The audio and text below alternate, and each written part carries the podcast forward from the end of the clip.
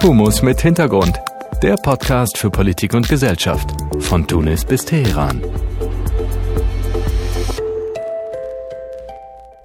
Hallo und herzlich willkommen zu einer neuen Folge Humus mit Hintergrund. Mein Name ist Dominik und bevor wir in die Thematik der heutigen Episode einsteigen, möchte ich zwei Sachen vorneweg schicken.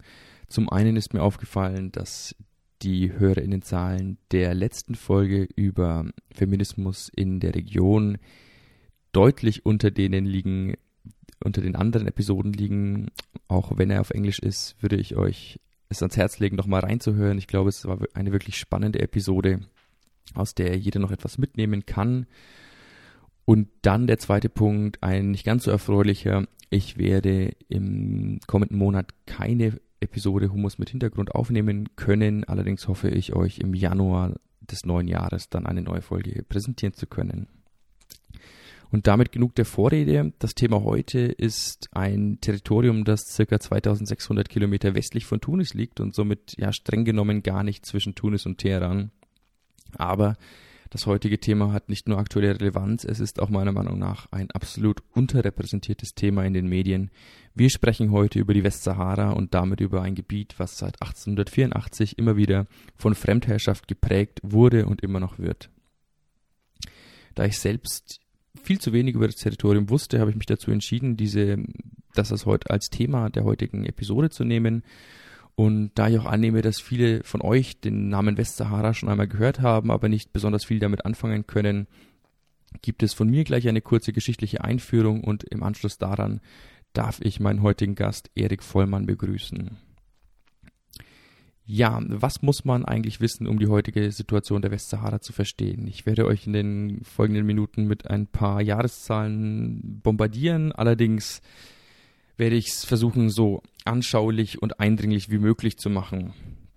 Wie immer bei so historischen Abrissen muss man irgendwo den Startpunkt setzen und ich habe mich heute dazu entschieden, den Startpunkt der Geschichte der Westsahara mal auf den November 1884 zu setzen. Das ist natürlich nicht der Startpunkt der Geschichte der Westsahara, aber man kann ja nicht die ganze Geschichte von vorne bis hinten erzählen. Deswegen starten wir im November 1884 die in Berlin stattfindende Kongo-Konferenz oder auch Westafrika-Konferenz war eine Kon äh, Konferenz von 13 europäischen Staaten und der USA, bei der es um in Anführungszeichen Handelsfreiheiten in den Einzugsgebieten der beiden Flüsse Kongo und Niger ging und auch um ein großes Stück mehr. Denn faktisch schufen die Teilnehmerstaaten die Voraussetzungen für die Kolonisation des afrikanischen Kontinents, ohne dabei die afrikanische Bevölkerung selbst zu konsultieren.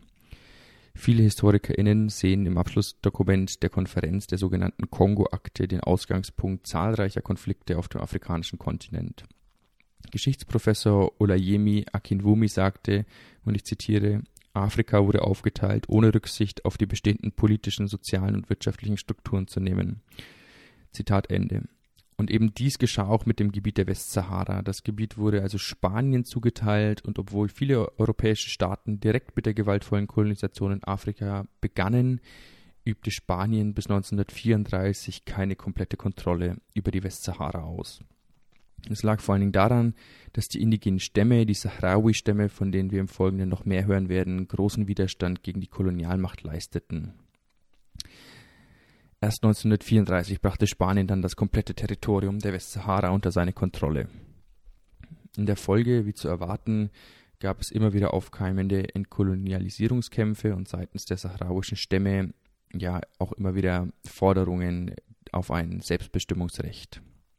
Aber auch Marokko und die marokkanischen Streitkräfte versuchten immer wieder die spanischen Kolonisatoren zu vertreiben, da Marokko selbst Anspruch territoriale Ansprüche auf das Gebiet der Westsahara erhebt. In der Folge unterzeichnete dann Spanien und Marokko das Abkommen von Angra de Sintra, wobei Marokko einige Landesteile der heutigen Grenzregion zwischen Marokko und der Westsahara bekam. Dann springen wir in den Dezember 1965. Die Vereinten Nationen fordern Spanien auf, die Westsahara in die Unabhängigkeit zu entlassen, was natürlich vor dem Hintergrund der weltweiten Unabhängigkeitsbewegungen geschieht und die Vereinten Nationen forderten auf, den Sahrauis das Selbstbestimmungsrecht einzuräumen. Im Jahr 1967 dann, also die Spanier hatten der Weisung der Vereinten Nationen, sind der Weisung nicht gefolgt und sind nicht abgezogen aus der Westsahara. Im Jahr 1967 dann bildete sich die Freiheitsbewegung Harakat Tahrir, die auf ein Ende der spanischen Besetzung drängte. Diese wurde aber allerdings von den Spaniern blutig unterdrückt. Und 1973 dann gründete sich die bis heute aktive Befreiungsfront Frente Polisario, die sich zu einer militärischen und politischen Organisation entwickelte.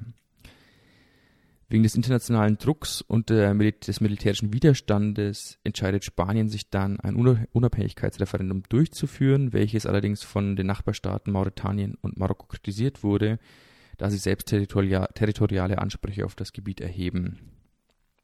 Die UN-Vollversammlung fordert Spanien also daraufhin auf, das Referendum abzusagen, was dann auch geschieht.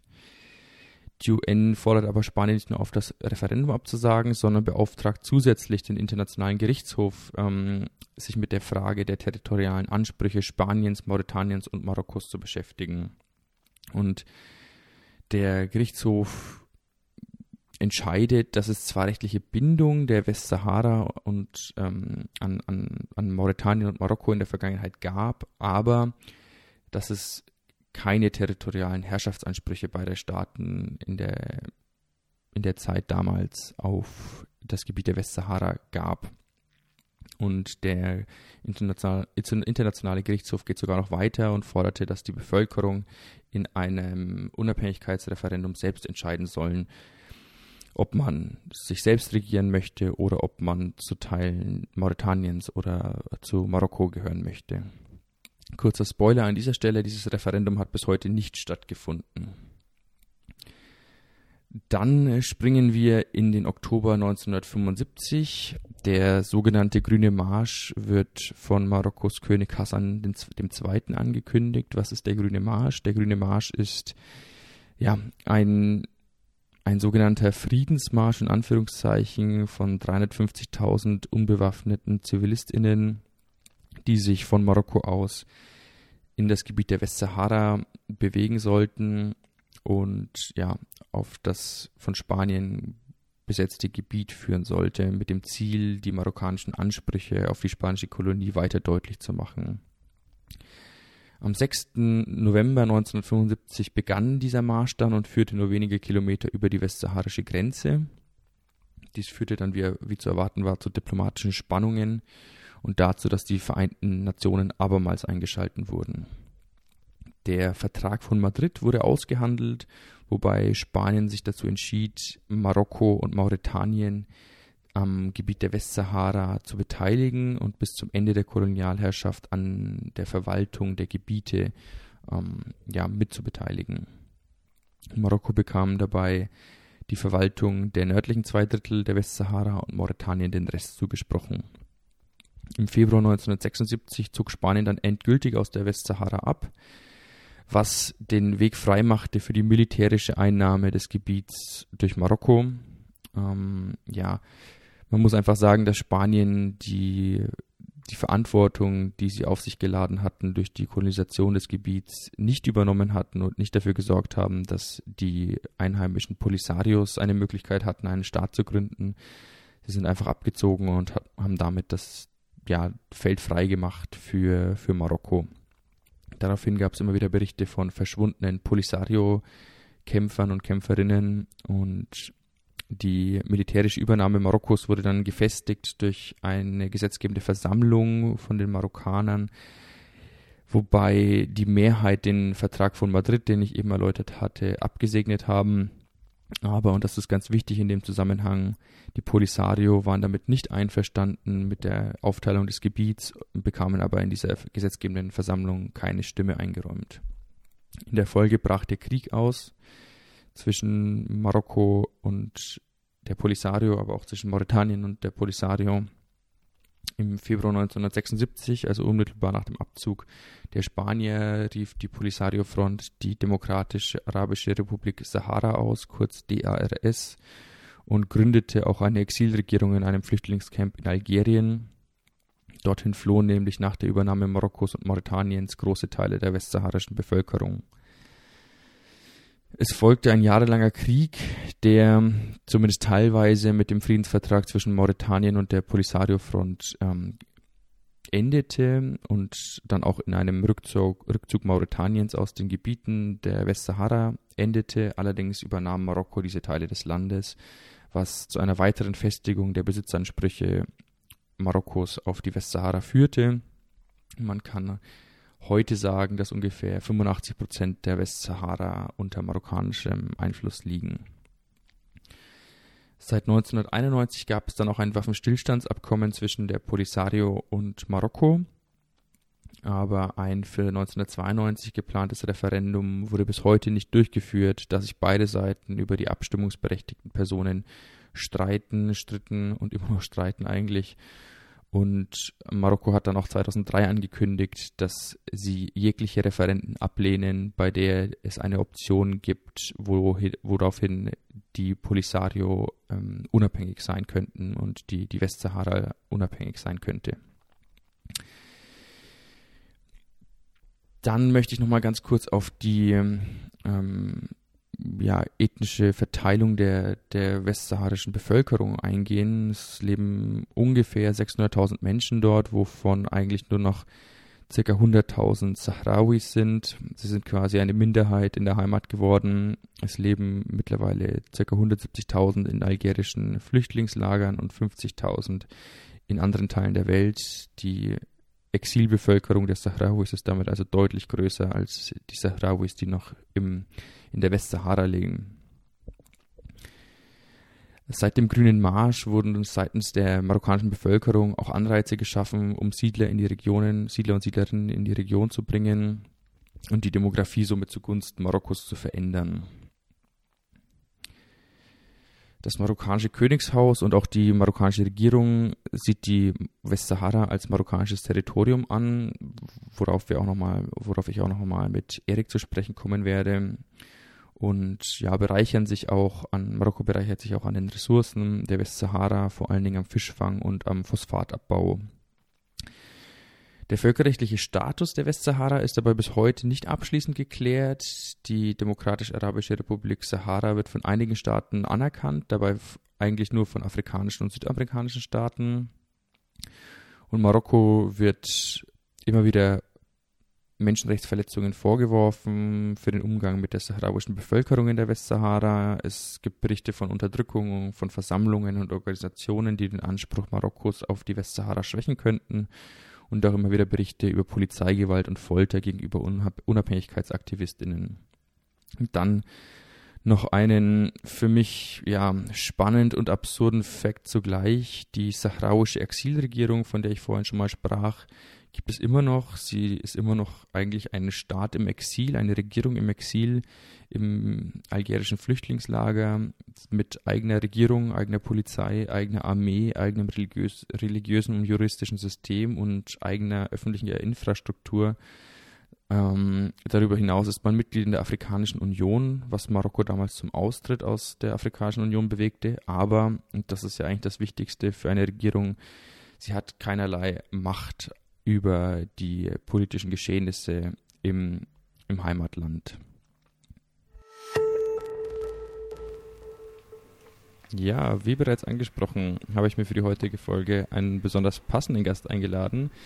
Er promoviert zum Thema Dezentralisierungsdiskurse als Legitimationsprojekt in Marokko und Tunesien und beschäftigt sich in diesem Zusammenhang natürlich auch mit der Westsahara, vor allen Dingen aus der marokkanischen Perspektive. Darüber hinaus ist er wissenschaftlicher Mitarbeiter am Institut für politische Wissenschaft der Friedrich-Alexander-Universität Erlangen-Nürnberg.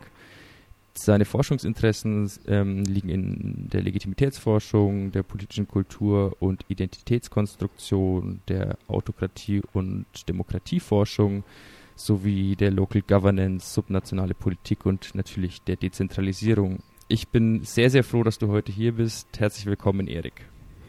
Danke, Dominik. Ich freue mich, dass du mich eingeladen hast. Ich freue mich, hier zu sein.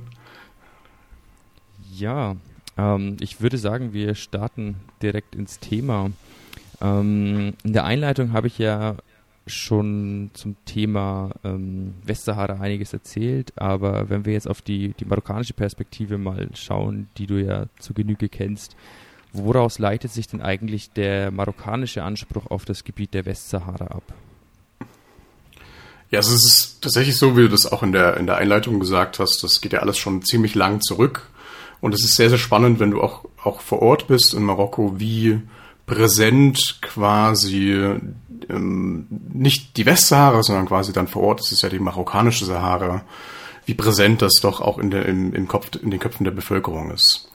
Es ist eigentlich sehr, sehr weit, fast unangefochten, dass diese Gebiete marokkanisch sind, in der Sicht der meisten Marokkanerinnen und Marokkaner. Und im Endeffekt seit eben 75 hat Marokko argumentiert zunächst, na gut, ähm, das war jetzt quasi eine spanische Kolonie bis jetzt und wir als, als Marokkaner, wir befreien die jetzt quasi. Es gab zwar Verhandlungen mit den Spaniern, ähm, das heißt, man hat da eigentlich auch irgendwie ein bisschen mit kooperiert und nicht nur befreit, aber man hat, hat dieses Narrativ sehr stark gepflegt zu sagen, man versucht jetzt quasi eine europäische Kolonie zu befreien.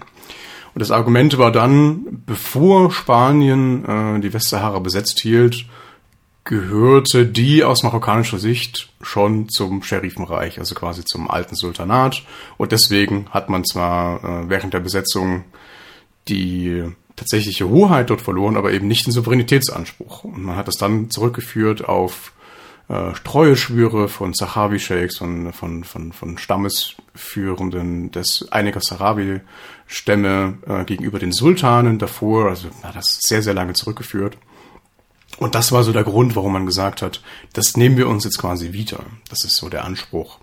Dazu kam dann noch, ähm, muss man auch sagen, dass in Marokko selbst gerade die Unabhängigkeitspartei, die Istiklal, gesagt hat, wir sind eigentlich daran interessiert, jetzt nicht nur äh, wieder unabhängig zu sein, sondern wir wollen ein, so, wird so eine Groß-Marokko-Idee propagiert, die dann nicht nur quasi auf die derzeitige Dynastie zurückging, sondern auf die Ala, sozusagen auf die Alawiden, sondern auch die ab und an sogar auf die Dynastien davor äh, zurück sich bezogen hat und gemeint hat, all diese Gebiete sollten eigentlich jetzt wieder nach der Unabhängigkeit äh, zurück ins, ins äh, wenn man so will, ins marokkanische Reich geführt werden. Das sind auch Teile von Algerien, Mauretanien selbst, das geht dann runter bis nach Mali und eben auch Westsahara.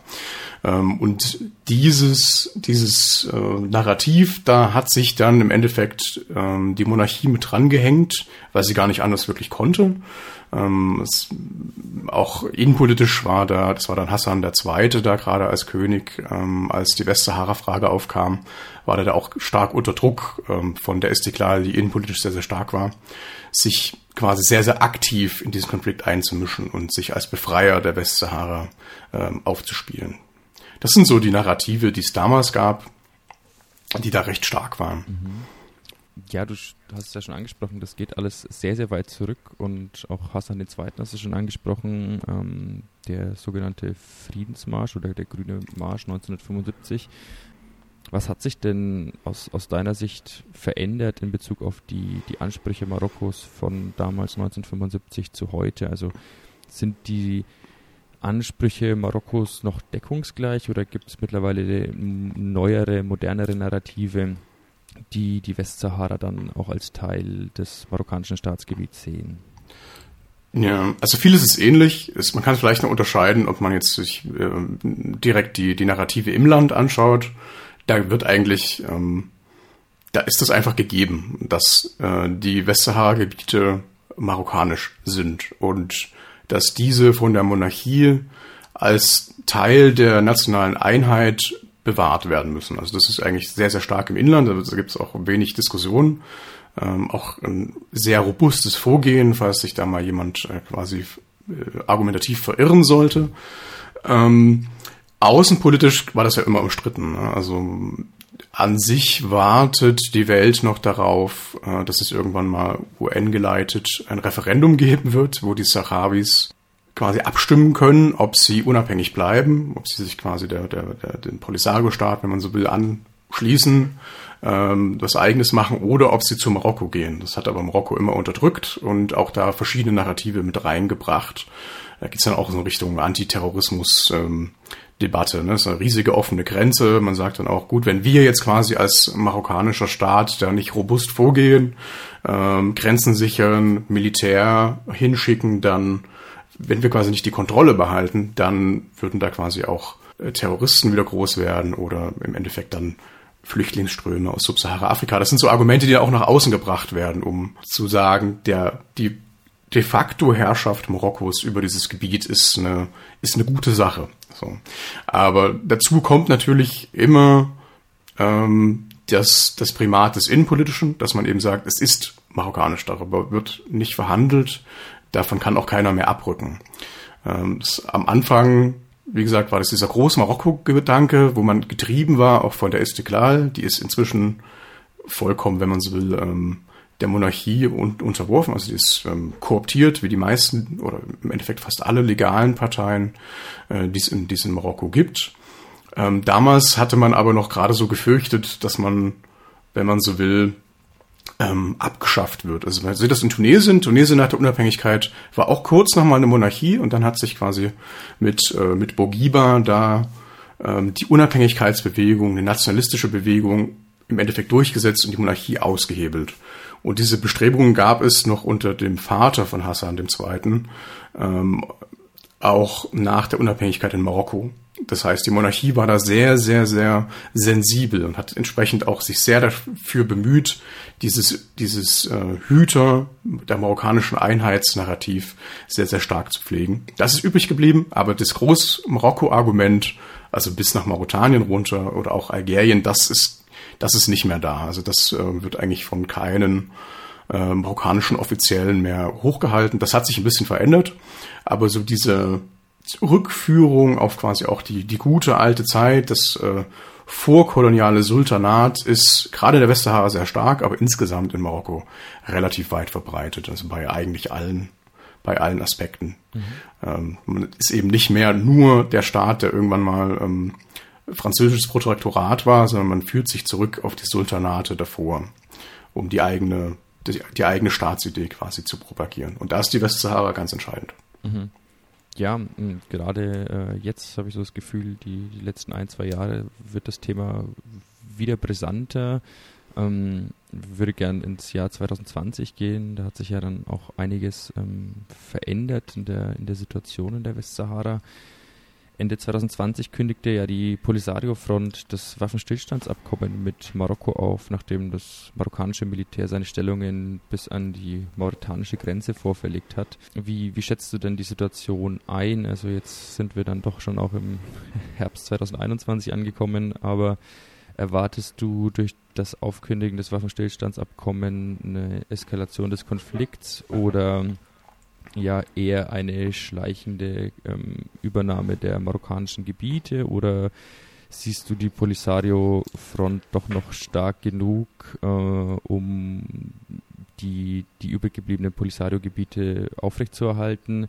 Gerade wenn man bedenkt, dass ja die, die marokkanische Siedlungspolitik ja doch recht äh, rasch vor, voranschreitet und ähm, ja. die Gebiete der Polisarios immer ähm, marokkanischer werden.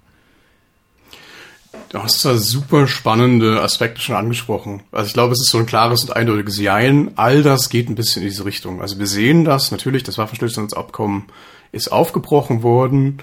Ähm, offiziell ja auch damit, dass quasi äh, es vorher Sahrawi Sit-ins, Demonstrationen gab, eben gegen das, was du gerade angesprochen hast, gegen diese ähm, Erweiterung des marokkanischen Militärs, eine Sperrung von Straßen und so weiter und so fort. Beziehungsweise es gibt ja auch diese Straße nach Mauretanien, wo die äh, Polisario der Meinung ist, dass die illegaler Bau ist. Dagegen gab es auch Demonstrationen. Und da quasi gegen dieses robuste Vorgehen gegen die Zivilbevölkerung, so zumindest das, ähm, das Narrativ der, der Frente Polisario, hat man dann quasi ähm, zurückgeschossen und damit das Waffenstillstandsabkommen aufgebrochen. Jetzt ist die Frage, also natürlich, dadurch ist der Konflikt schon mal eskaliert, also die, die, die ähm, militärischen Auseinandersetzungen haben zugenommen.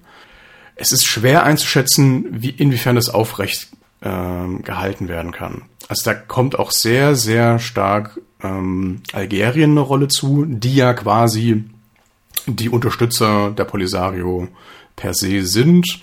Und je nachdem, wie stabil Algerien auch gerade ist, wie viele Ressourcen man hinter die Sache der Polisario stemmt oder auch stemmen kann. Ne? Die haben auch, auch Algerien hat eigene innenpolitische äh, Proteste durchlaufen, äh, Machtwechsel und so weiter und so fort. Das heißt, je nachdem, wie stark äh, die Polisario noch verankert ist im algerischen Regime, äh, beziehungsweise die Sache in den Herzen der algerischen Führung, je nachdem, wie stark das ist, werden wir sehen, ob die Polisario die, die Kampfhandlungen auch aufrechterhalten kann. Also man muss schon sehen, dass Marokko eigentlich eher, dass Marokko eigentlich eher damit gedient ist, wenn man das nicht politisch oder, oder militärisch eskalieren lässt, weil die Marokkaner in den letzten Jahren eigentlich auf Zeit gespielt haben. Du hast die Siedlungspolitik angesprochen, also wir sehen es inzwischen, also diese, diese, es geht da, das ist einer der prominentesten Konflikte im, im, im Maghreb und auch für Marokko. Eigentlich ist aber quasi in diesen Südprovinzen, wie die Marokkaner sagen, in der Westsahara, da wohnen nicht mal ein Prozent der marokkanischen Bevölkerung. Also sind knapp über eine Million, über eine halbe Million Einwohner. Ähm, und davon sind auch ganz, ganz viele eigentlich nicht eben diese Sahrawis, äh, die übrig geblieben sind, sondern tatsächlich marokkanische Siedler. Also ungefähr 180.000 Militärs, dann zu 250.000 Zivilisten, Zivilistinnen, die sich da angesiedelt haben. Sehr, sehr hoher Anteil auch an offiziell Bediensteten, die da in, in, Städte aufgebaut haben, in Siedlungen offizielle Posten haben und so weiter und so fort, auch dort quasi direkt im Staatsdienst sind. Das heißt, im Vergleich zu der genuinen Sahrawi-Bevölkerung in den Regionen ist das eine, eigentlich jetzt schon eine Übermacht. Also da muss man sagen, 20 Prozent sind vielleicht noch Sahrawis, knapp über 100.000 im Bereich des Gebiets, das von Marokko kontrolliert ist. Äh, die Polisario selbst, die sind auch natürlich zusammengeschrumpft über die Zeit. Ne? Also gerade in der sogenannten freien Zone, das ist das Gebiet, ähm, das direkt unter Polisario Einfluss steht, in der Westsahara, geht man davon aus, dass auch knapp 50.000 äh, Einwohnerinnen dort vorhanden sind und ungefähr nochmal so viele in der Diaspora, vor allem in Spanien. Das ist auch nochmal wichtig für die internationale Politik. Ähm, und dazu gibt's halt dann hauptsächlich noch die algerischen Flüchtlinge oder die Flüchtlinge in Algerien, gerade in, in Tinduf. Das sind dann doch nochmal 71.000 äh, Sahrawis. Aber das heißt, insgesamt ist also eigentlich in der Westsahara schon die, wenn man so will, ethnischen Marokkaner in der, in der Überzahl. Und eigentlich war es, hat man den Eindruck, das Ziel äh, Marokkos quasi das einfach auszuschleichen. Also im Endeffekt zu sagen, irgendwann gibt es das Problem nicht mehr, weil die Sahrawi-Bevölkerung verschwindend gering ist. Ähm, und nach außen hin wollte man das als Modernisierungskurs verteilen. Das ist eigentlich eher die Perspektive Marokkos, zu sagen, wir bauen eben diese Straße, auch nach Mauretanien, wir bauen äh, dort Siedlungen, wir ähm, schaffen Wertschöpfung durch den Abbau von Fassaden, durch Fischfang und so weiter, was ja sonst im Endeffekt äh, mit der geringen Bevölkerungszahl gar nicht möglich wäre. Wir schaffen Infrastruktur, wir kümmern uns quasi um die Sahrawi-Bevölkerung. Ähm, wir geben denen vielleicht auch ein bisschen Recht, also wenn man so will, Regionalparlamente, das war mal in äh, kurz im Gespräch, ähm, zumindest nach außen hin, nach innen hin, hätte es eine Sonderstellung äh, der Westsahara eigentlich nie geben dürfen. Da sprechen wir, glaube ich, auch nachher nochmal drüber. Mhm. Von daher ist eigentlich Marokko nicht so sehr daran interessiert, dass es militärisch eskaliert, würde ich sagen weil man eigentlich die Zeit für sich spielen ließ ähm, und viele auch Machthabende, vor allem aber Bevölkerungen, gerade in der westlichen Welt, haben diesen Konflikt ja völlig vergessen. Also der ist jetzt wieder hochgekocht. Dass das hochgekocht ist, kann eigentlich erstmal auch vor allem der Polisario helfen und den Sahrawis, die eigentlich gesehen haben, äh, offiziell ist der Konflikt in der UN nicht gelöst. Offiziell steht dieses Referendum an, aber es kam eben jetzt sehr, sehr viele Jahre nicht. Man hatte diesen Konflikt vergessen und ähm, das Gras drüber gewachsen ist, hat im Endeffekt der saharabischen Perspektive und gerade auch der Polisario-Perspektive nicht geholfen. Das heißt, diese Eskalation kann auch nochmal irgendwie die, den Einfluss der Polisario stärken, wenn, und das weiß man nicht so ganz genau, ähm, weil Algerien gerade nicht so absolut sicher ist, wenn Algerien die Unterstützung der Polisario in dem Maße aufrechterhält. Wenn die Unterstützung eingeschränkt wird, dann wird die Polisario sehr, sehr schwer haben, gegen Marokko zu gewinnen auf Dauer. Mhm. Ja, und auf der einen Seite hast du angesprochen, hat das der Polisario-Front vielleicht ein bisschen geholfen, dass dieser Konflikt wieder sichtbar wurde, auch auf der internationalen Ebene. Ein anderer Aspekt, der 2020 dann auch für Aufsehen gesorgt hat bei Menschen, die vielleicht jetzt nicht so tief in der Region oder in den Themen drin sind, war ja die Anerkennung äh, Israels von Seiten, von Seiten Marokkos, woraufhin ja in so einem Kuhhandel-Deal der ehemalige US-Präsident Trump die Anerkennung der Souveränität Marokkos über die Westsahara verkündet hat. Ähm, wie ordnest du dieses Vorgehen Marokkos ein und inwiefern profitiert Marokko dann auch von der Anerkennung der Souveränität über die Westsahara von so einem Big Player wie den USA? Kuhhandel ist ein schönes Wort, wenn du das so bezeichnen willst. Das ist auch tatsächlich die einzige oder die große Gefahr, die für naja, mehrheitlich muslimische Länder halt besteht, ist, wenn sie sich mit Israel einlassen, dass ihnen das so ausgelegt wird, als würden sie die Palästinenserfrage ähm, im Endeffekt, das wäre ihnen nicht mehr so wichtig, als würden sie die aufgeben. In Marokko ist es ein bisschen speziell, ähm, aber im Endeffekt würde ich eher sagen, dieser Deal, wie Donald Trump ihn ja auch bezeichnet hat, und der ist ja jetzt auch von Joe Biden aufrechterhalten worden. Ähm, eigentlich hat der Marokko alles auf dem Silbertablett geliefert, was äh, sich die marokkanische Führung gewünscht hat, ohne dafür wirklich was zu fordern. Ähm, also über Jahrzehnte hinweg haben sich ähm, offizielle gerade aus dem Westen so sehr davor gescheut, irgendwo vor einer Karte Marokkos abgelichtet zu werden, auf denen die die Westsahara-Gebiete mit drauf waren. Also im Endeffekt gab es zwei Karten. Die eine, die offiziell marokkanische Karte, wo die Westsahara mit drauf ist, und dann die, die auch bei Veranstaltungen genutzt wird, wo eben entsprechend ähm, internationale westliche Diplomaten ähm, sich mit ablichten lassen, nämlich die, wo die Westsahara nicht mit drauf ist als marokkanisch. Und dieses Bild, wie der US-Botschafter ähm, diese Karte Marokkos inklusive der Westsahara-Gebiete unterzeichnet und sich davor feierlich fotografieren lässt, das ist ein großer, großer diplomatischer Sieg für Marokko gewesen, weil im Endeffekt das intern so verkauft wurde, aber auch international recht robust vertreten würde. Seht her, im Endeffekt der Führer der westlichen Welt ähm, hat jetzt endlich den Status quo anerkannt, hat endlich anerkannt, dass die Westsahara marokkanisch ist. Und in Marokko äh, gab es natürlich auch äh, Bevölkerung, es gab dann auch entsprechende Demonstrationen für, also pro-palästinensische Demonstrationen, die das nicht unbedingt so toll fanden, aber man hat innerhalb Marokkos einen sehr, sehr stark, naja, kontrollierten Medienmarkt und eine sehr, sehr starke politische Kommunikation aus dem Palast und aus, äh, aus dem sogenannten Machsen, also aus dem Hofstaat, die das sehr, sehr stark runtergespielt hat. Also die haben diesen diplomatischen Erfolg der Anerkennung der Westsahara extrem gejubelt ähm, und diese Normalisierung der äh, Beziehungen mit Israel runtergespielt. Also im Sinne von, das sind ja keine kompletten diplomatischen Beziehungen, die vollkommen vollwertig sind. Das ist ja nur ein erster Schritt und so weiter und so fort. Und natürlich ähm, ist die Palästinenserfrage und unsere palästinensischen Brüder und Schwestern sind uns immer noch sehr wichtig und so weiter und so fort. Und alle Parteien haben dieses Narrativ eigentlich mehr oder weniger, weil sie es mussten, äh, mitgetragen. Auch die, die, die damals moderaten Islamisten, die PGD, hat es auch gefeiert, weil quasi dieses, dieser diplomatische Erfolg, dass die USA quasi jetzt die Westsahara ausliefern, ähm, die war deutlich, deutlich stärker. Und ähm, dazu, Marokko war nicht das erste arabische Land. Man konnte sich quasi in die Reihe stellen. Der, das vierte, glaube ich, die das anerkannt haben. Ähm, von daher waren sie nicht allein. Das hat es schon mal leichter gemacht. Und Marokko hat eigentlich sehr, sehr gute Beziehungen ähm, informeller Art zu Israel auch davor schon gehabt. Es gibt einen kulturellen Austausch. Ähm, der marokkanische Monarch ist ja quasi Führer der Gläubigen und legt das inzwischen eigentlich so aus, dass das nicht nur Muslime betrifft, sondern auch die anderen Buchreligionen, also die Christen und die ähm, jüdische Bevölkerung. Einer seiner Kindheitsfreunde und Berater ist ja quasi jüdischen Glaubens oder jüdischer Abstammung. Und das hat man eigentlich, hat dazu geführt, dass da eigentlich große Beziehungen kultureller Art ähm, schon lange da herrschten.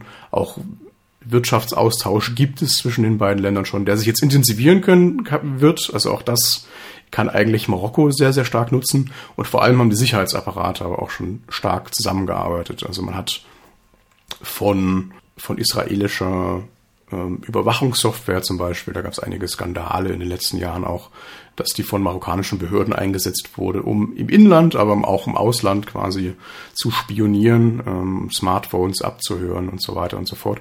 Das heißt, man hat hier nicht so viel Weg gehen müssen in Richtung dieser Normalisierung mit äh, der Beziehungen mit Israel, wie das vielleicht andere Staaten in der Region tun mussten. Also das ist so eine Sonderrolle Marokkos. Das heißt, man musste weniger opfern, als andere Staaten das hätten tun müssen und hat dafür aber eigentlich quasi das bekommen, was man in den letzten 30, 40 Jahren wollte. Glaubst du, dass ähm, so dieser, dieser Move der USA, die Souveränität Marokkos über die Westsahara anzuerkennen, auch andere ja, ähm, Staaten, die irgendwo im Einflussbereich der USA stehen, dazu motiviert, dasselbe zu tun? Oder glaubst du, dass diese Frage dann auch, doch auch sehr stark ähm, in den Staaten selbst verhandelt wird? Es wäre vielleicht anders gewesen, wenn der Präsident, der das ähm, quasi so übergeben hat, diesen Deal ausgehandelt hat, nicht Donald Trump gewesen wäre. Aber da Donald Trumps Führung ähm, jetzt auch quasi in der westlichen Welt eher mit Schrecken gesehen wurde und man froh war, dass er jetzt nicht jedes diplomatische Geschirr, das man ihm vorgesetzt hat, äh, zertreten hat, das kann geholfen haben, dass nicht alle sofort da aufgesprungen sind. Ne? Also diese gerade im Nahen Osten ähm, die, die Deals, die Donald Trump dort ähm, durchgesetzt hat, sind ja eigentlich auch zum Teil Militärdeals und so weiter, sind eher hauptsächlich Wirtschaft und immer unter diesem Make America Great Again Narrativ gelaufen. Das heißt, die internationalen Partner, NATO-Partner, EU und so weiter, waren da immer ein bisschen vorsichtiger. Das heißt, es ist ein starkes Signal, gerade das Joe Biden jetzt quasi nicht explizit nochmal den Streit mit Marokko und ein bisschen dann natürlich auch mit Israel gesucht hat, diesen Deal wieder aufzukündigen. Es war relativ wahrscheinlich, dass er es nicht tun würde, sondern einfach quasi versucht, das ausschleichen zu lassen, aber das, das Bild ist quasi schon draußen dieser Unterstützung und hilft in der marokkanischen Sache. Ansonsten war ja gerade die EU erstmal stark bemüht zu sagen, ja, das ist zwar nett, dass die äh, USA jetzt so voranbrechen, das ist ihre Sache, aber wir sehen das eigentlich nicht so, sondern es gibt immer noch quasi die, die, die Sachlage, dass die UN ähm, diese Westsahara-Frage klären muss, dass das umstrittenes Gebiet ist und dass es irgendwann ein UN-Referendum geben muss. Da gibt es natürlich auch innerhalb der EU sehr, sehr unterschiedliche Positionen. Die, äh, die Franzosen zum Beispiel, die im Endeffekt der wichtigste Partner äh, der Marokkaner ähm, häufig sind, die sind da quasi eher auf der Seite äh, Marokkos, also auch in den, in, den, in den früheren Kriegen gegen die Polisario ist da auch schon mal Unterstützung geflossen an Marokko und so weiter und so fort. Die sind da, glaube ich, nicht so avers. Also für die ist es vielleicht eher ein Signal zu sehen, wir können diese Sache jetzt unterstützen. Ähm, vielen anderen Staaten innerhalb der EU würde ich sagen, ist auch dieser Konflikt eigentlich nicht so wichtig. Also es ist nicht so hoch auf der Agenda gewesen. Also auch Deutschland hat ja quasi ähm, sich dafür ausgesprochen, dass ähm, es weiterhin Sachlage ist, wie sie auch vorher war, nämlich es muss ein UN-Referendum geben.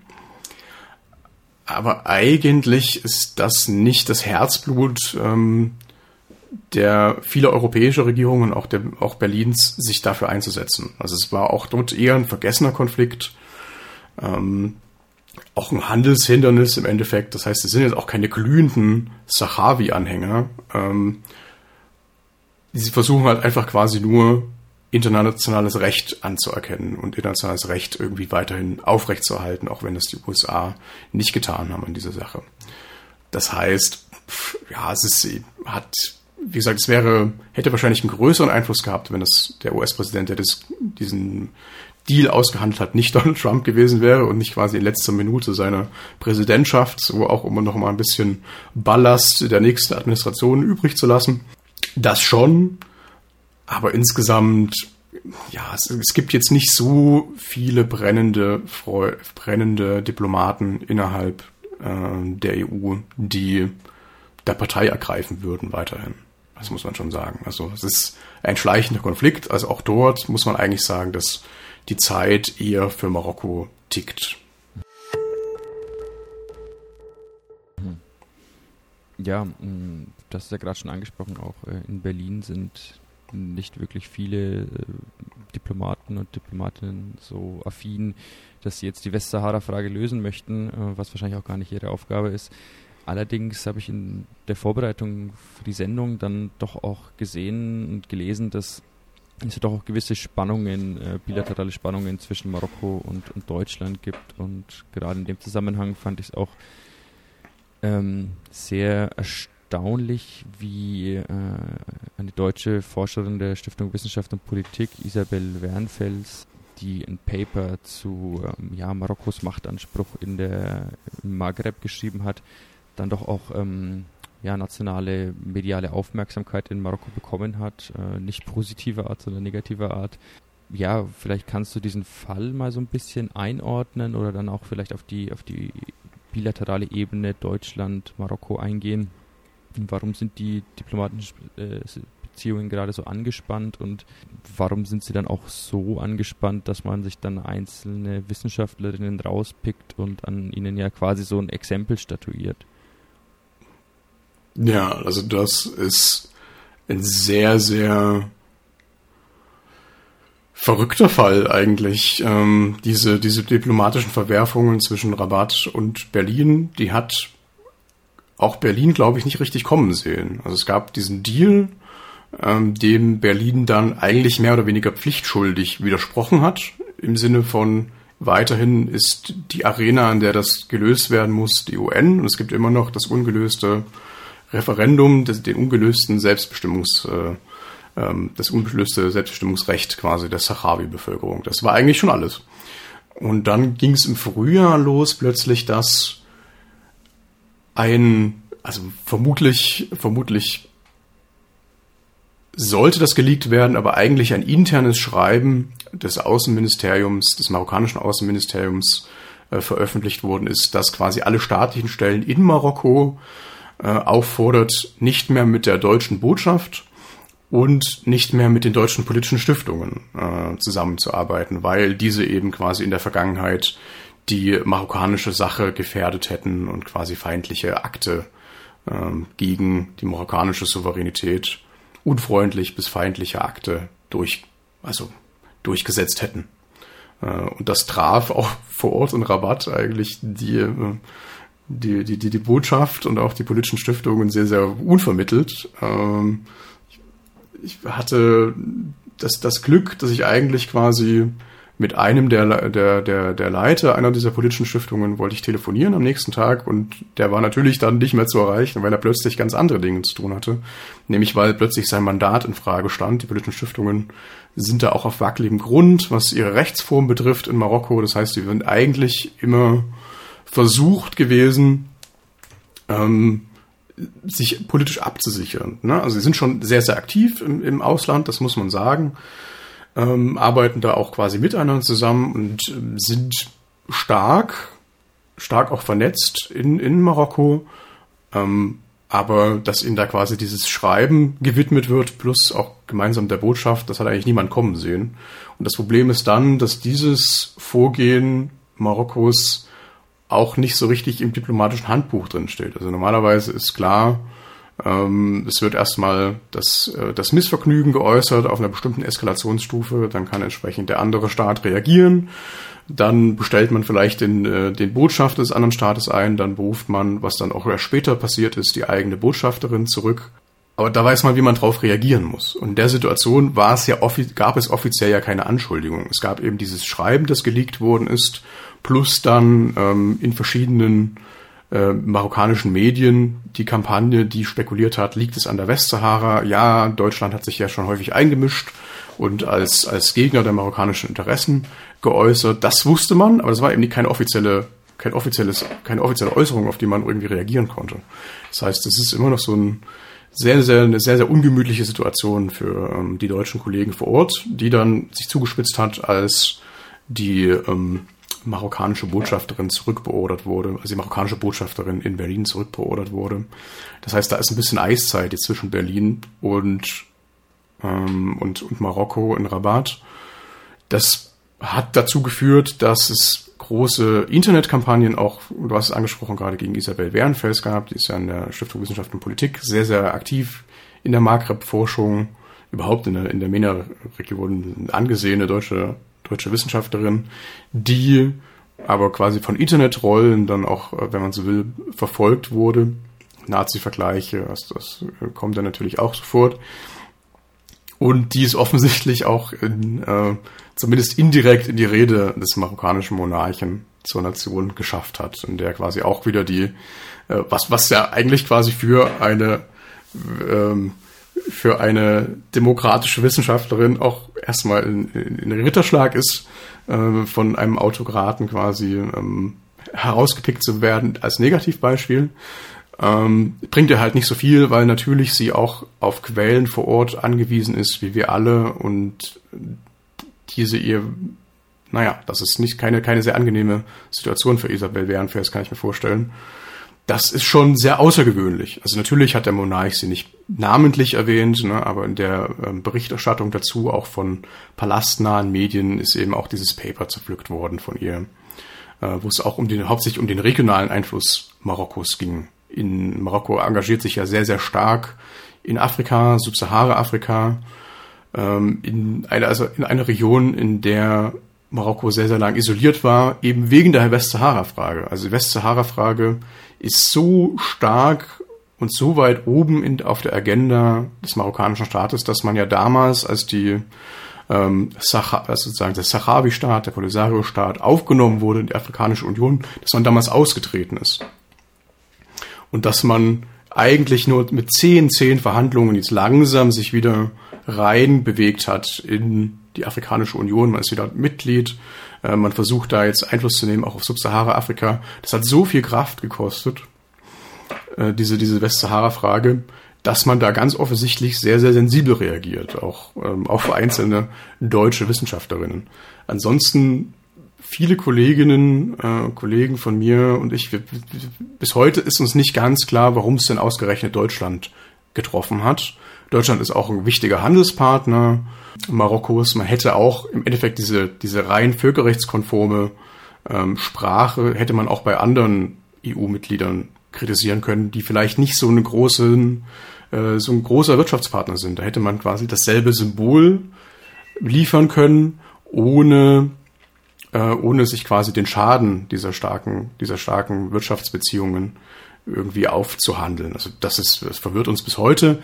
Eine Vermutung wäre, dass es da insgesamt auch um noch ein paar andere Fragen gibt. Also es gab eine Libyen-Konferenz, die von Berlin das ist auch schon lange her quasi organisiert worden ist und die Marokkaner sind in ihrem Selbstverständnis sehr, sehr stark daran interessiert, dort äh, Peace Broker zu sein, auch in der Libyen-Frage. Und die waren eben nicht mit eingeladen in der Berliner Konferenz. Und das scheint doch auch noch, was mm, scheint auch noch quasi Porzellan zerbrochen zu haben, was Berlin, glaube ich, gar nicht immer so auf dem Schirm hatte.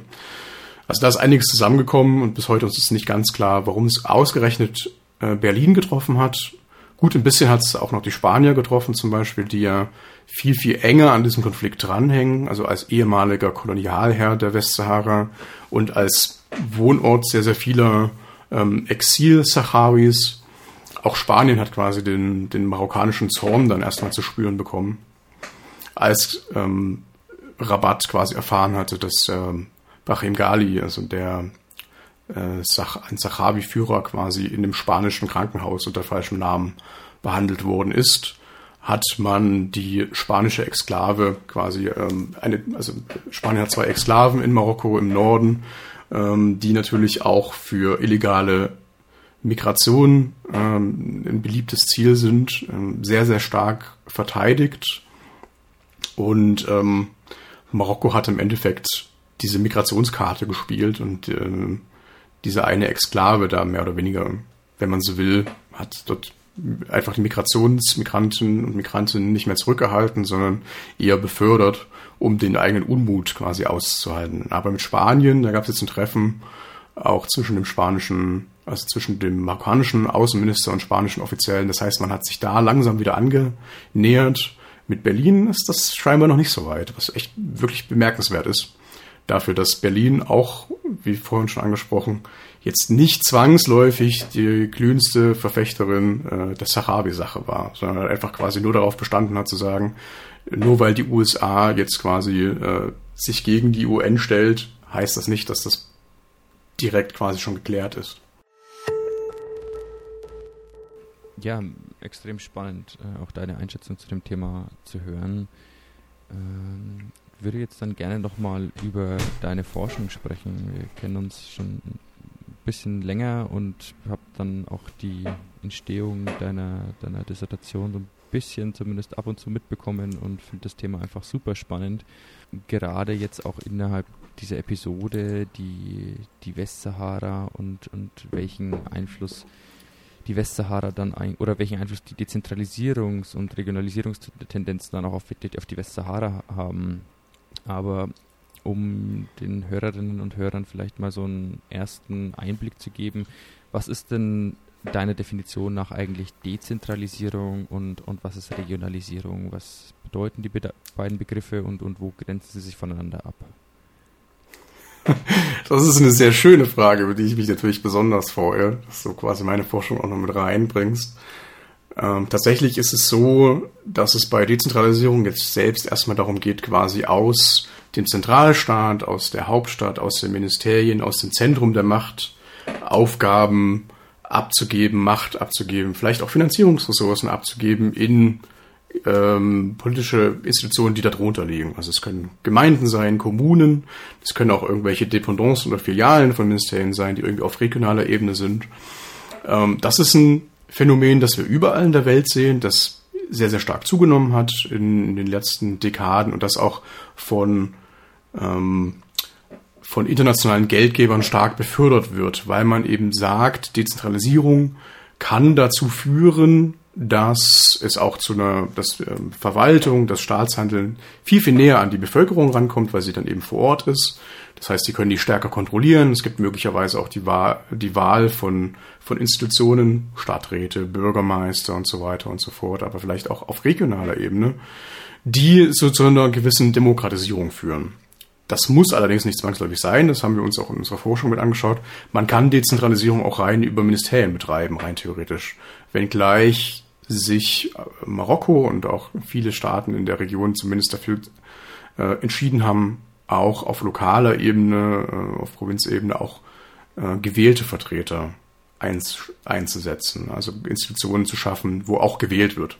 Natürlich ist diese Dezentralisierung erstmal was, was man nicht zwangsläufig erwarten würde, ne? in, in dem autokratischen Regime, das irgendwie versucht, möglichst viel Macht im Zentrum zu behalten diese Machtdispersion ist eigentlich eher was, was wir meistens in Demokratien vermuten. Deswegen ist es interessant zu sehen, dass gerade nach dem sogenannten arabischen Frühling Dezentralisierungsbewegungen hier stark wieder zugenommen haben. Gerade auch in Marokko, da nennt man das inzwischen nicht mehr Dezentralisierung, sondern Regionalisierung, die Regionalisation avancée, die erweiterte Regionalisierung, die eigentlich da so ein bisschen reingeht zu sagen, okay, wir haben jetzt, wir haben Gemeinden, wir haben äh, Dörfer und Städte, die funktionieren, wir haben auch Provinzen, äh, die es schon lange gibt. Und wir haben jetzt vor allem aber auch Regionen, wie so ein bisschen nach außen ähm, propagiert werden, wie, wenn man so will, Bundesländer, nur ohne deren Souveränität. Also eine höhere Ebene, die inzwischen auch gewählt wird, ähm, wo man sagt, dort geben wir jetzt Staatsaufgaben hin. Äh, liebe Bürgerinnen und Bürger, ihr habt dort weitere Einflussmöglichkeiten. So eine Liberalisierungstaktik auch des marokkanischen Regimes, die jetzt auch gerade für den Podcast eigentlich ziemlich wichtig ist, weil diese Regionalisierung ursprünglich auch stark beeinflusst wurde durch die Westsahara.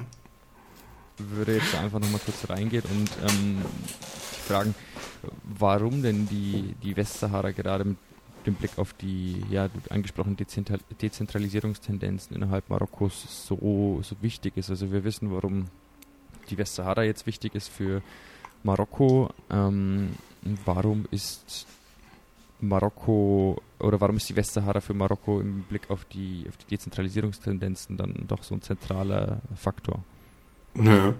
Also es ist eigentlich so der, der, wenn man so will, der ausschlaggebende Punkt am Anfang gewesen, zu sagen, es gab mal in den 2000er Jahren, 2006, 2007, einen marokkanischen Vorstoß auf UN-Ebene, sogenannte marokkanische Autonomieinitiative für die Westsahara, in der drin stand, man würde quasi um die internationale Gemeinschaft für die marokkanische Sache, für die marokkanische Position in der Westsahara ähm, einnehmen und man hat dort vorgeschlagen, man würde quasi den, den sogenannten südlichen Regionen mehr Autonomie geben. Man gibt äh, quasi den Sahrawis die Möglichkeit, unter marokkanischer Oberaufsicht ähm, ihre eigenen Belange zu verhandeln. Es sollte ein Regionalparlament geben und so weiter und so fort. Und zumindest wurde das impliziert. Ähm, und das klang eigentlich nach einer ganz guten Sache. Die typischen äh, souveränen Aufgaben, Außenpolitik und so weiter und so fort, sollten aber natürlich in marokkanischer Hand bleiben. Und dieser Autonomieplan hat nochmal stark die Regionalisierungsdiskurse im Land befördert. Also ähm, Mohammed VI., der derzeitige Monarch Marokkos, hat diese Autonomieinitiative vorangetrieben und gleichzeitig ähm, diese, diese Regionalisierungsagenda gestartet. Und daraus hat sich das dann entwickelt, dass eigentlich von dieser, wenn man so will, genuinen Autonomie der Westsahara-Gebiete gar nicht so viel übrig geblieben ist in den Regionalisierungsplänen danach. Er hat eine Kommission eingesetzt, die quasi ein Konzept ausarbeiten sollte. Als ich dann vor Ort war, und dieses, das ist dann ja auch umgesetzt worden, ähm, ist in der Verfassung verankert worden und in den Dezentralisierungs-, Regionalisierungsgesetzen, die dann danach verabschiedet worden sind. Und die sehen jetzt aber interessanterweise vor, dass quasi alle Regionen gleich behandelt werden. Also alle bekommen im Endeffekt auf dem Papier neue Rechte. Es gibt quasi, in Anführungsstrichen, man kann das so lesen, wie das, was in der Autonomieinitiative drin stand, nämlich die Westsahara-Gebiete bekommen neue Institutionen, wo Sahrawis wählen können. Ähm, aber diese Institutionen haben dann plötzlich alle Regionen bekommen. Das heißt, es gibt, und das ist aus marokkanischer Sicht zumindest immer klar gewesen, keine Sonderbehandlung der Westsahara-Gebiete der südlichen Provinzen. Ähm, man hat den ganz genau dasselbe, äh, denselben One-Size-Fits-All äh, Approach drüber gelegt wie in anderen Provinzen und Regionen, was natürlich im Ausland ein bisschen interessant ist. Ne? Wenn man eine Autonomieinitiative für die Westsahara hört, hat man sich gedacht, es gibt dann einen gewissen Sonderstatus, auch in Anbetracht äh, dieses Konfliktes, der dort herrscht. Aber das ist nicht der Fall. Das heißt, die, ähm, die Westsahara-Frage hat sehr, sehr stark dazu geführt, die Dezentralisierungs- und Regionalisierungspolitik voranzutreiben und hat die dann aber quasi so übernommen.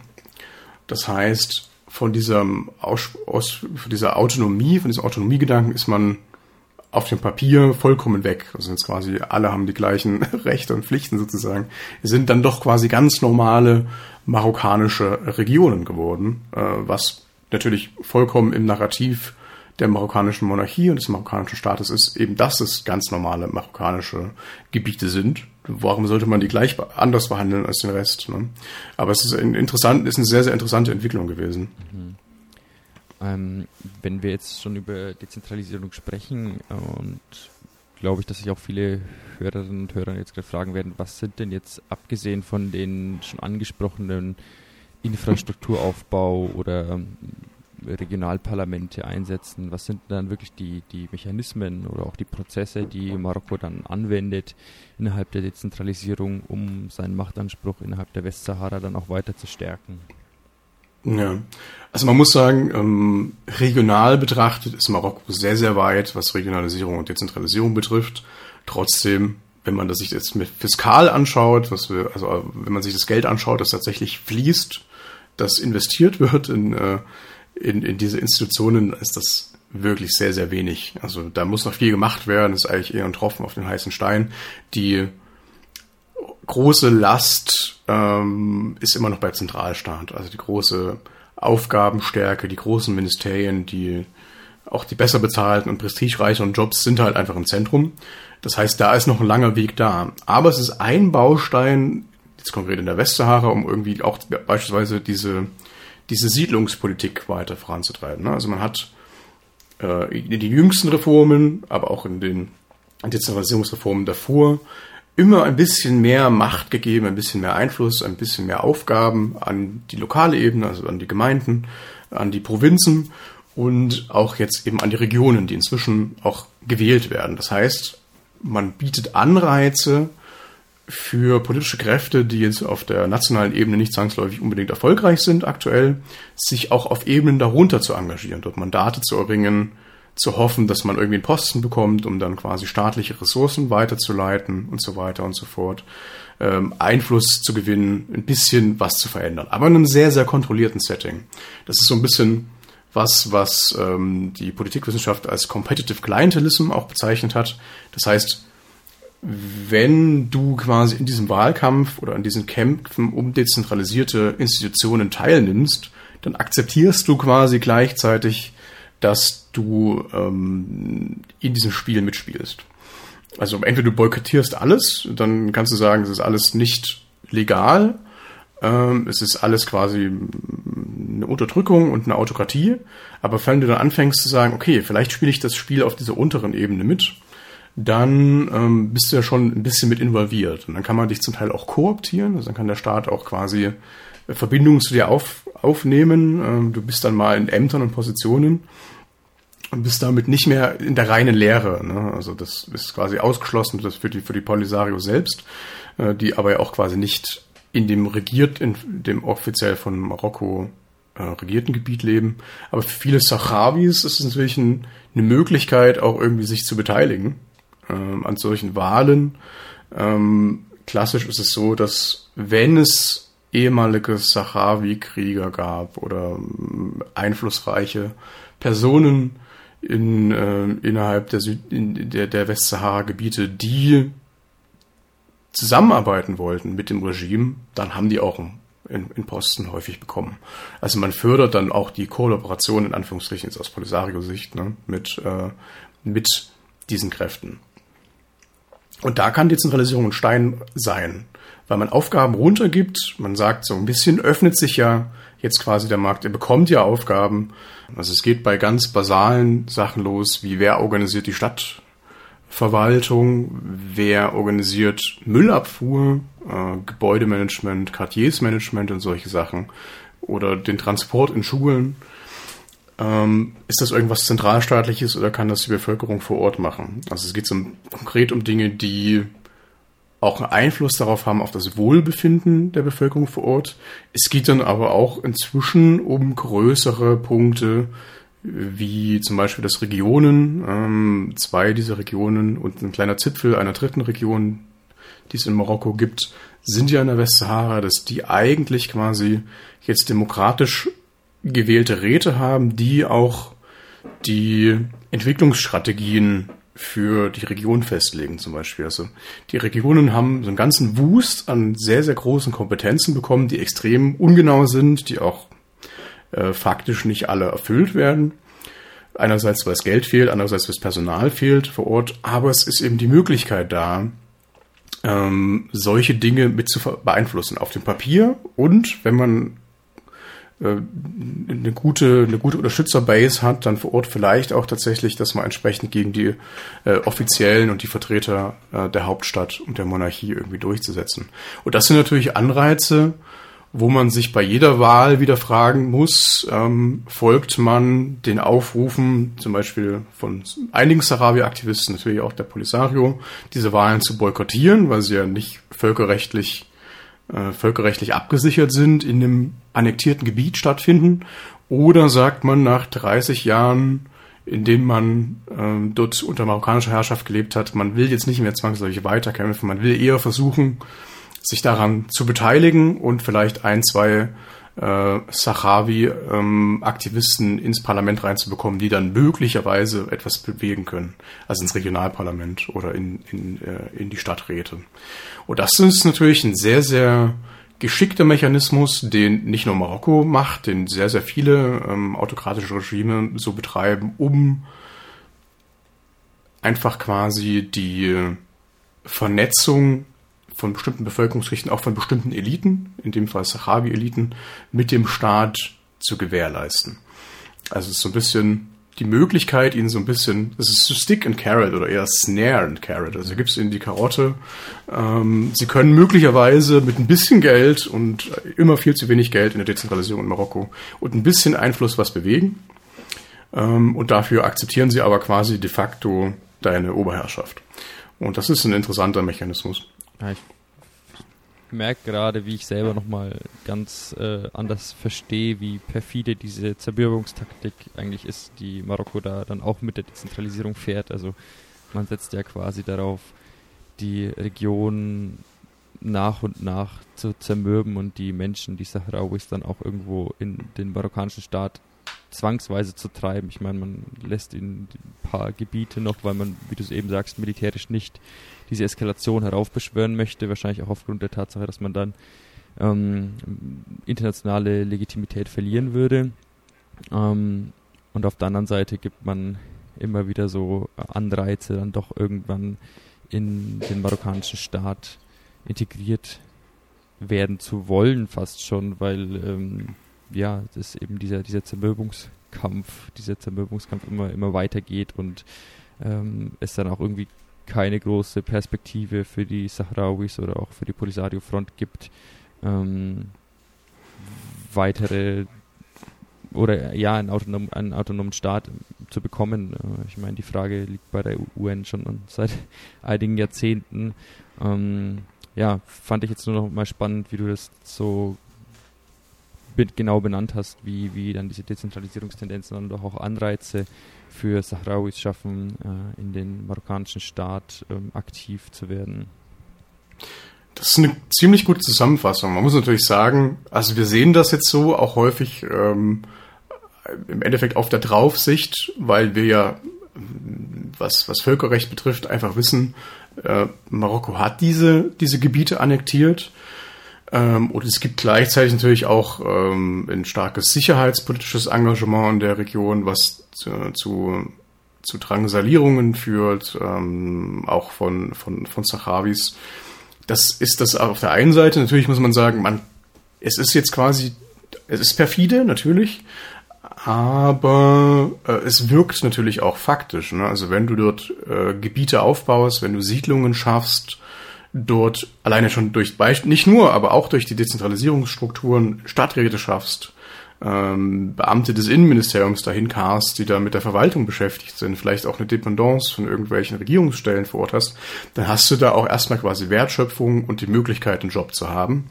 Ähm, und diese und ein starkes infrastrukturpolitisches Engagement vor Ort das dazu führt, dass auch im Endeffekt, im Endeffekt die, die, die Lebensstandards derjenigen, die in diesen Städten und, äh, und Dörfern wohnen, schon auch verbessert werden. Also weil man schon versucht, auch irgendwie besonderen Fokus ähm, auf dieses Gebiet rein, auf dieses Gebiet zu legen. Das heißt, man kann auch sagen, ja, okay, also das ist das Argument Marokkos, ne? das ist das, dieses Modernisierungsargument, dass man im Endeffekt sagt, es ist ja nicht nur Show, äh, wir investieren ja wirklich äh, in diese Gebiete um den Lebensstandard zu erhöhen. Natürlich vor allem derjenigen, die ähm, davon profitieren, ne, in den, in den, in den, in den Provinz- und, äh, und äh, Regionalhauptstädten.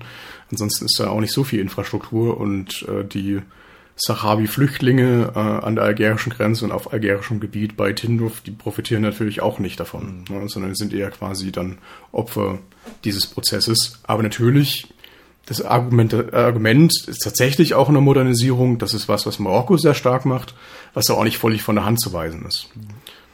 Immer unter der Prämisse, dass man dann halt sein Selbstverwaltungsrecht aus Sicht der Sahrauis aufgibt und den Status quo quasi anerkennt. Also das ist ja schon auch ein, ein großer Trade-off, den man dann eingeht, ähm, wenn man dann die Modernisierung genau.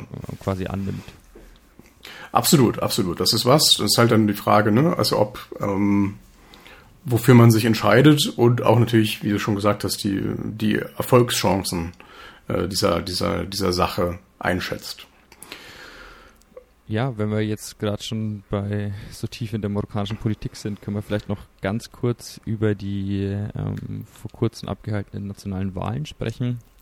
Äh, du kennst dich ja in Marokko deutlich besser aus als ich. Vielleicht kannst du einfach mal ganz kurz äh, eine Einschätzung deinerseits geben, ja, was, was bei den Wahlen rausgekommen ist und, und wie diese Ergebnisse dann oder ob sie denn überhaupt Einfluss äh, auf die Westsahara und den, den Konflikt im Allgemeinen haben. Ja, also ich selbst bin natürlich immer Feuer und Flamme für, für diese Wahlen.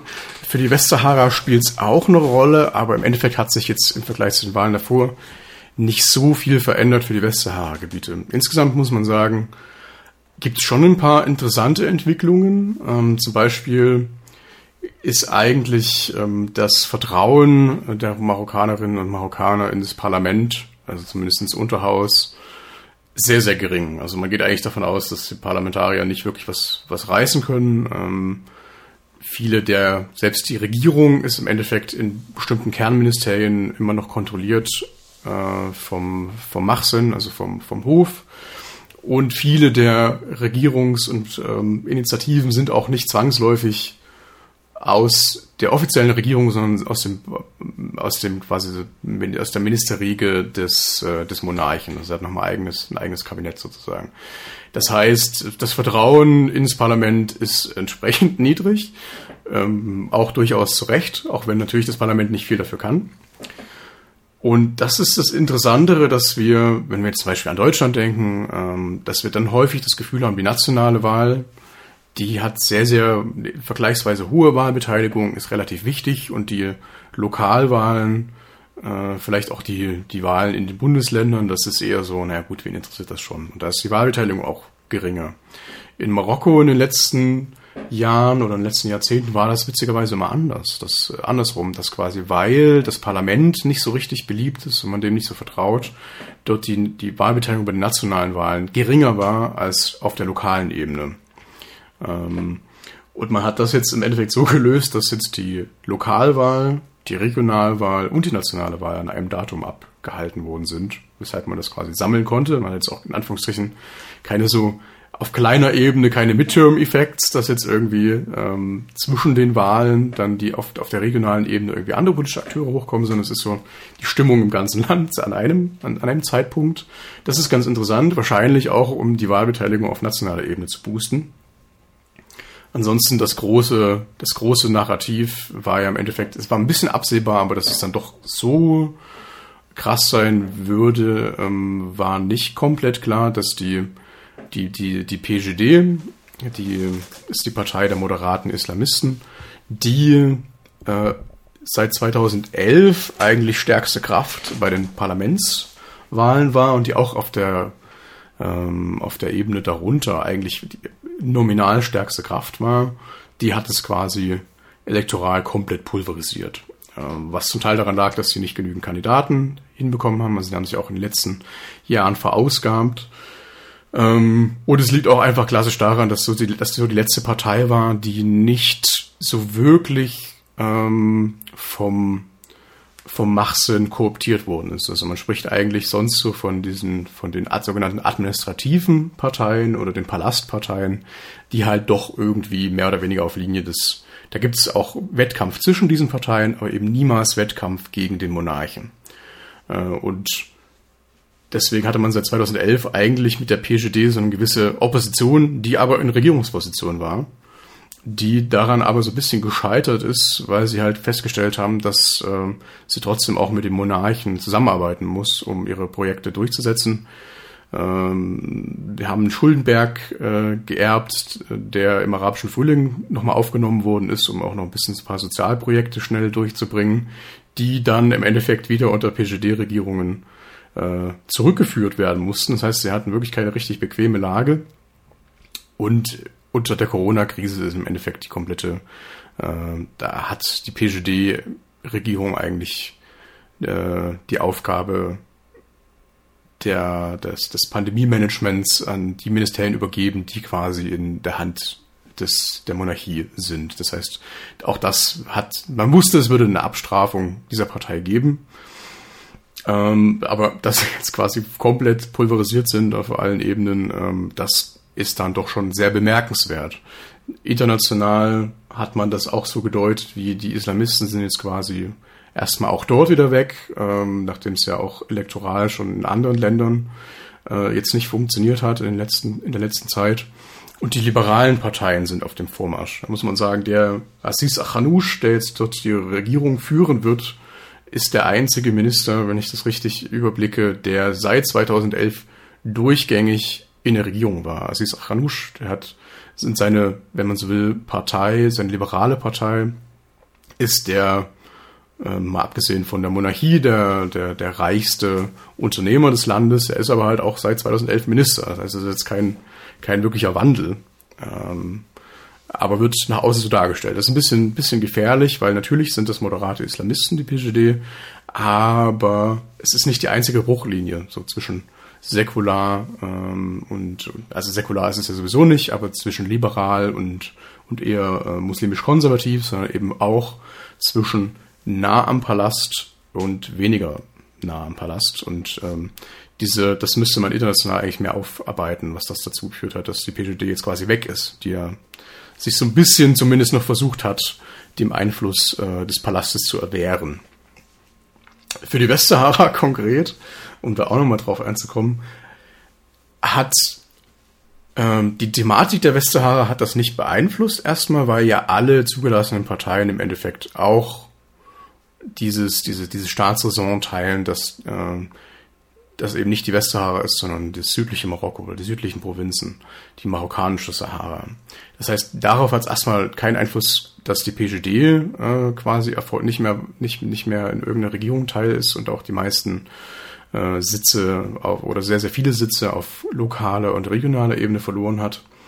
Aber was man hier jetzt wieder stark gesehen hat, ist, dass die Wahlbeteiligung in, in, äh, in den Westsahara-Gebieten relativ hoch ist im Vergleich zu anderen Gebieten. Das war auch in der Vergangenheit schon so. Und wie in der Vergangenheit hat man auch diesmal in den Medien, die äh, dem Regime nahestehen, das so gewertet, als, wenn man so will, ähm, Zeichen dafür, dass äh, die Einwohner der Westsahara ähm, quasi doch richtige Marokkaner sind und dass eben da dieser, wenn man so will, von außen und durch feindliche Kräfte, wo man dann meistens Algerien meint, ähm, geförderte Konflikt eigentlich gar keiner ist, sondern dass quasi die, das südliche Marokko zum Königreich steht und deswegen das so stark mitwählt. Also das ist ein ganz spannender Aspekt, dass man daraus, dass man daraus immer zieht, dass da Menschen zur Wahl gehen. Das passt also scheinbar zu diesem äh, Competitive Clientelism, über den wir vorhin ja auch schon gesprochen haben, dass es dann so interpretiert wird, ne, im Sinne von, okay, ist die Wahlbeteiligung ist da recht hoch, also könnte so unzufrieden ja nicht sein. Ja, vielen lieben Dank für die für deine Einschätzung. Ähm, es hat nochmal ein anderes Licht auf die auf die ähm, vor kurzem vergangenen abgehaltenen Wahlen in Marokko geworfen. Ich hatte dich ja schon vorgewarnt, ich wollte eine neue Kategorie im Humus mit Hintergrund Podcast einführen, und zwar die Kategorie Podcast-Empfehlungen und ähm, würde vielleicht einfach mal selbst kurz anfangen. Ähm, ich hatte zuletzt die Spotify Production äh, Cui Bono What the Fuck Happened to Ken Jebsen gehört. Äh, kann man, wie der Name schon sagt, leider nur auf Spotify hören, aber ich fand die Story Ken Jebsens wirklich sehr, sehr spannend aufgearbeitet und ja, die Geschichte an sich ist einfach so absurd, dass es sich meines Erachtens definitiv lohnt, reinzuhören. Und ja, wer mehr erfahren möchte über einen Menschen, der zuerst das Radio revolutioniert hat und zwischenzeitlich bei den öffentlich-rechtlichen Medien eingestellt war, mittlerweile aber einer der einflussreichsten Verschwörungsanhänger Deutschlands geworden ist, ähm, der sollte sich den Podcast Cui Bono What the Fuck Happened to Ken Jebsen von Spotify anhören. Kann ich wirklich sehr empfehlen. Und Erik, du hattest mir im Vorgespräch schon erzählt, dass du auch ein oder zwei Podcast-Empfehlungen für die HörerInnen hast.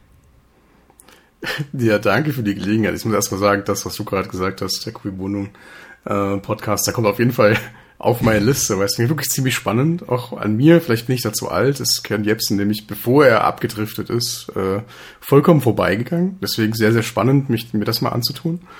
Ähm, ich fühle mich jetzt fast schlecht, weil es sind dann doch eher so, das eine ist so ein Science-Podcast vom, vom GLD äh, in, in Göteborg in Schweden. Die haben ein riesiges Programm, äh, das sich mit dem Erforschen von lokalen Regieren und lokaler Entwicklung beschäftigt, die also nicht mehr nur die Hauptstädte schauen, sondern eben auch schaut, was passiert irgendwie darunter und was hat es für einen Effekt ähm, und für einen Einfluss auf das Leben von Menschen in verschiedenen, verschiedenen Ländern, hier hauptsächlich von sich entwickelnden Ländern. Es geht ja auch um Entwicklung.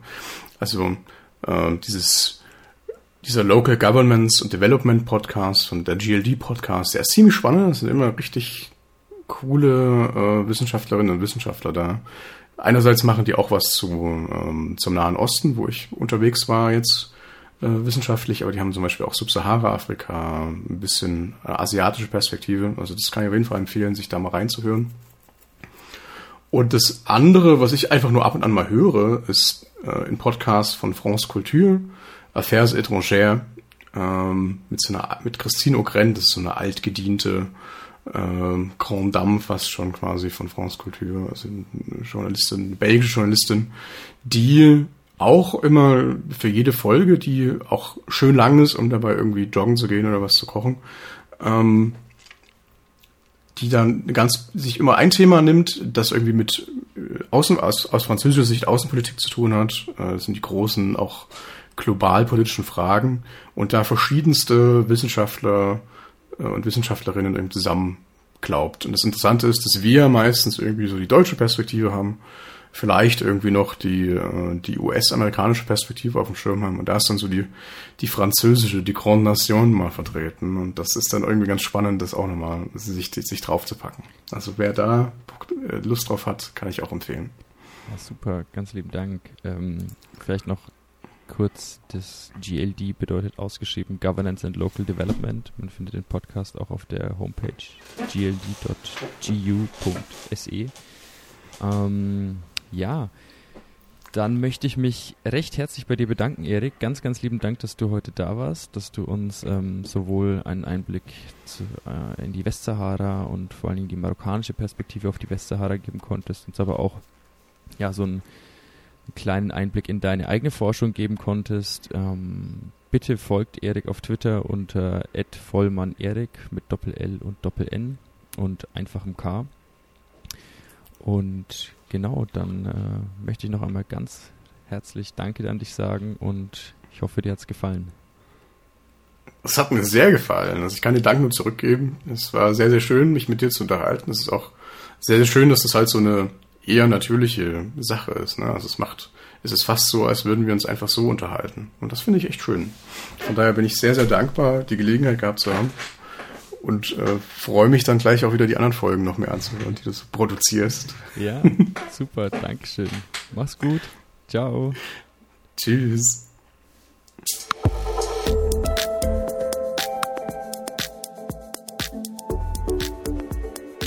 Humus mit Hintergrund